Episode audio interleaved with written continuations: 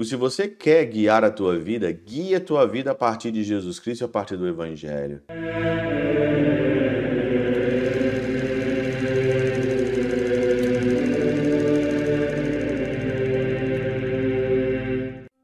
Em nome do Pai, do Filho e do Espírito Santo. Amém. Olá, meus queridos amigos, meus queridos irmãos. Nos encontramos mais uma vez aqui no nosso Teose, Viva de Coriés, do Percor Maria. Nesse dia 18 de junho de 2023, nós estamos então aqui no nosso 11 domingo do nosso tempo comum, nesse tempo aonde que o Pentecostes tem que ser realizado na nossa vida, no nosso coração. Interessante aqui hoje o evangelho, né, é que o Senhor, ele diz claramente aqui que a messe ela é grande, os trabalhadores são poucos. Pedi, pois, ao dono da messe que envie ali trabalhadores para a sua colheita. Aqui é claro que o Senhor está falando de salvar as almas, de anunciar o reino de Deus. E depois então ele chama ali os apóstolos Tiago, filho de Zebedeu, Pedro, André, João, Bartolomeu e sim por diante. E ele manda então ali anunciar, vá mesmo anunciar ali a todas as cidades, né? E diante as ovelhas perdidas da casa de Israel e depois para o mundo todo e anuncie que o reino de Deus está próximo. E a igreja naquela época, ela é nutrida por milagres, porque precisava ser nutrida por milagres. Eu já falei num outro Teoses aí para trás, né?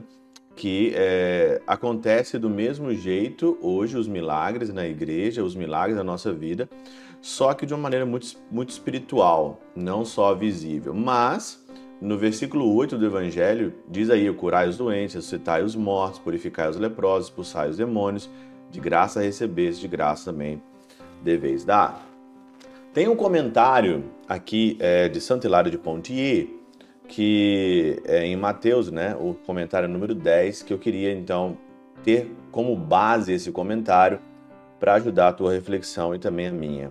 Santo Hilário diz o seguinte aqui: em sentido místico, no momento em que a salvação é dada às nações, todas as cidades, todas as vilas são iluminadas pelo poder e pela entrada de Cristo e purificadas de todas as enfermidades provindas de sua antiga doença. O Senhor teve compaixão do povo, atormentado pela violência do espírito imundo e prostrado pelo peso da lei.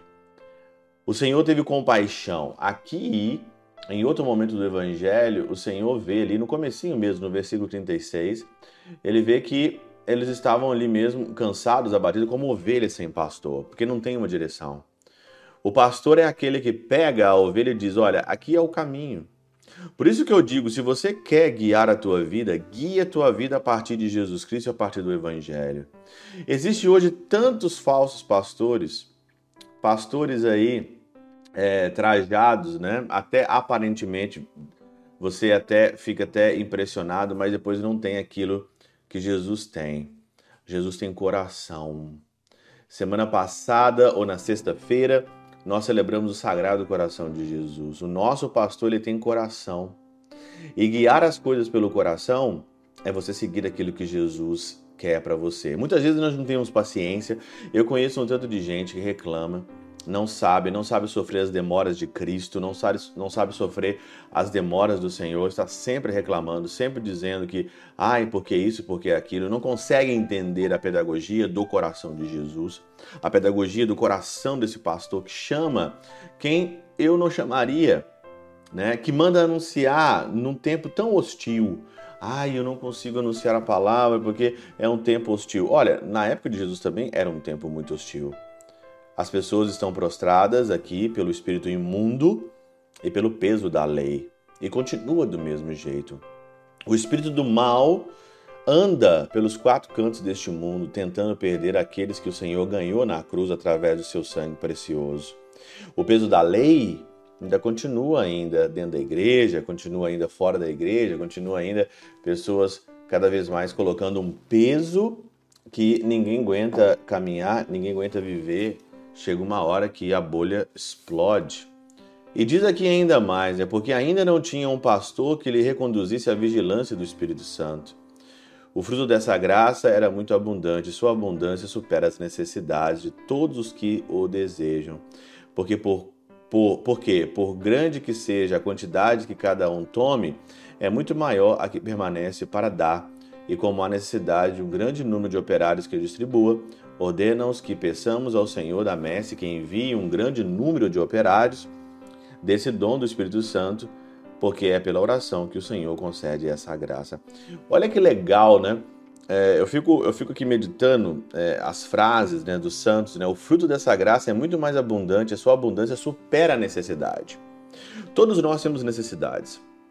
Todos nós. Ah, eu eu não vou ser padre, eu não vou me consagrar à minha vida, eu não vou isso porque eu tenho necessidade disso, disso, daquilo. A graça de Deus, a abundância de Deus supera supera todas as necessidades. Supera a necessidade.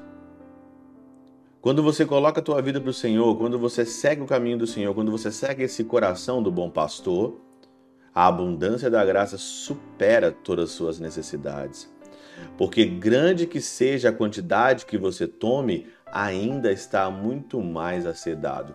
Você pode encher a tua casa, pode encher o teu coração, pode encher o que você quiser ainda o Senhor pode te dar muito mais. E é através da oração que o Senhor concede a nós essa graça do Espírito Santo. Por isso, como não seguir um coração desse? Como não doar a vida num coração desse? A graça, a abundância da graça supera todas as suas necessidades. E por mais que você esteja satisfeito, por mais que você esteja aí totalmente saciado, há muito mais a ser dado, há muito mais por ser dado. Essa é esse é o evangelho de hoje. Pela intercessão de São Charbel de Mangluf, São Padre Pio de Peltrautina e Santa Teresinha do Menino Jesus e o doce coração de Maria, Deus Todo-Poderoso vos abençoe. Pai, Filho e Espírito Santo, Deus sobre vós e convosco permaneça para sempre. Amém. Amen.